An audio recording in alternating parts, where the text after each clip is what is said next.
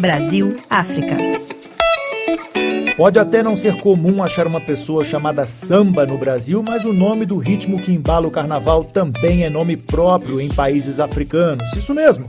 Há séculos, muitas pessoas, principalmente na região da África Central, recebem o mesmo nome que o cantor brasileiro Seu Jorge e a companheira Karina Barbieri resolveram dar ao filho do casal. Mas no Brasil, a escolha causou polêmica no mês passado quando o bebê nasceu. Uma funcionária do cartório se recusou a emitir a certidão de nascimento do menino por considerar o nome, entre aspas, incomum.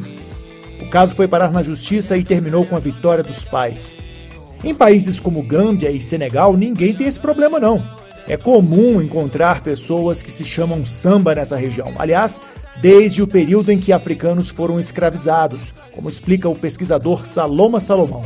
Muitas pessoas foram vendidas, mortas e utilizadas até a morte. Entre essas pessoas, pessoas de origem centro-africana, em sua maioria, que ocasionalmente poderiam ter na origem o nome samba, sambé, sambo, sambei, sambará, entre as várias possibilidades de nomes que haviam em todo o continente africano. É importante dizer, às pessoas africanas não era permitido manter os seus nomes africanos.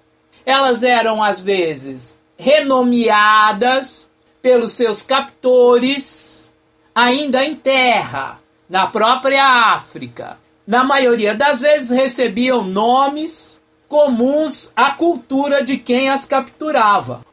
E qual seria a ligação entre o nome samba e o ritmo mais famoso do Brasil? Qual é a teoria para o gênero musical samba? É que ele deriva de um gênero musical da região onde é Angola chamada semba.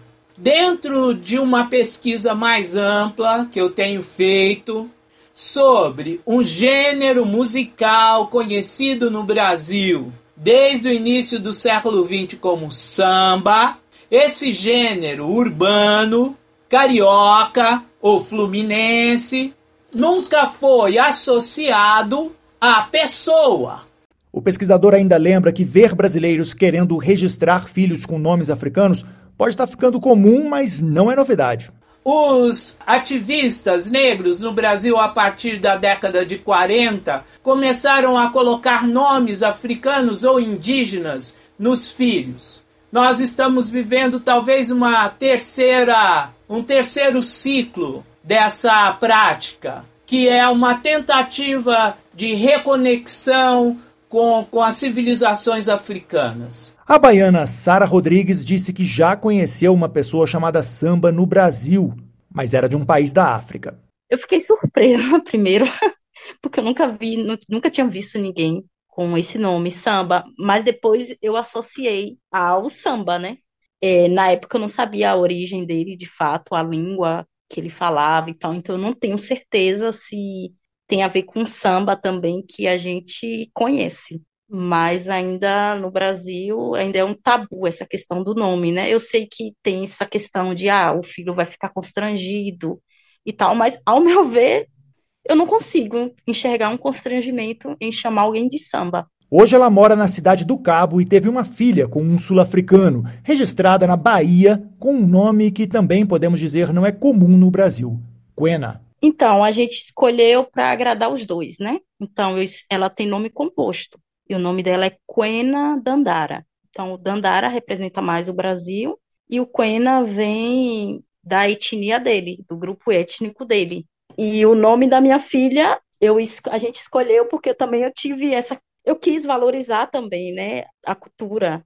E ele escolheu Quena, que significa crocodilo. Se a gente for conversar com pessoas que não entendem muito da cultura, né? Tipo, vai falar, você chama sua filha por um nome que significa crocodilo, mas não é o crocodilo em si, né? Quando falo o significado do nome da minha filha, Quena, ok, a tradução é crocodilo, mas não é o crocodilo em si, mas o que o crocodilo representa. Então, é muito comum que nas, na, na, nas culturas né, africanas, eles nomeiam as pessoas pelo que aquilo representa. Soa bonito também, é, apesar de ser incomum, acho que não vai ter ninguém no Brasil com esse nome. Mas nesse caso, os pais não tiveram problema algum no cartório. Foi registrado em Salvador. Não, não enfrentei nenhum problema. Agora, a Sara acha que quem quiser fazer o mesmo deve saber o significado do nome escolhido. Isso é fundamental, como africanos fazem. Não basta só pegar um, um nome africano só porque é africano. Entende? Tipo, ah, eu quero colocar um nome africano na minha filha. Só isso. Só por ser África. Tem que ter sentido. Não simplesmente coloca por colocar. Tudo faz sentido para eles, entendeu? Na hora de colocar o nome. Então, sendo brasileira e colocando o nome, até em respeito à cultura mesmo africana, eu acho válido dar uma pesquisada no que está fazendo, né? Até para o filho ou a filha contar a história depois no futuro, a história do nome, a origem. De Addis Abeba, Vinícius Assis para a Rádio França Internacional.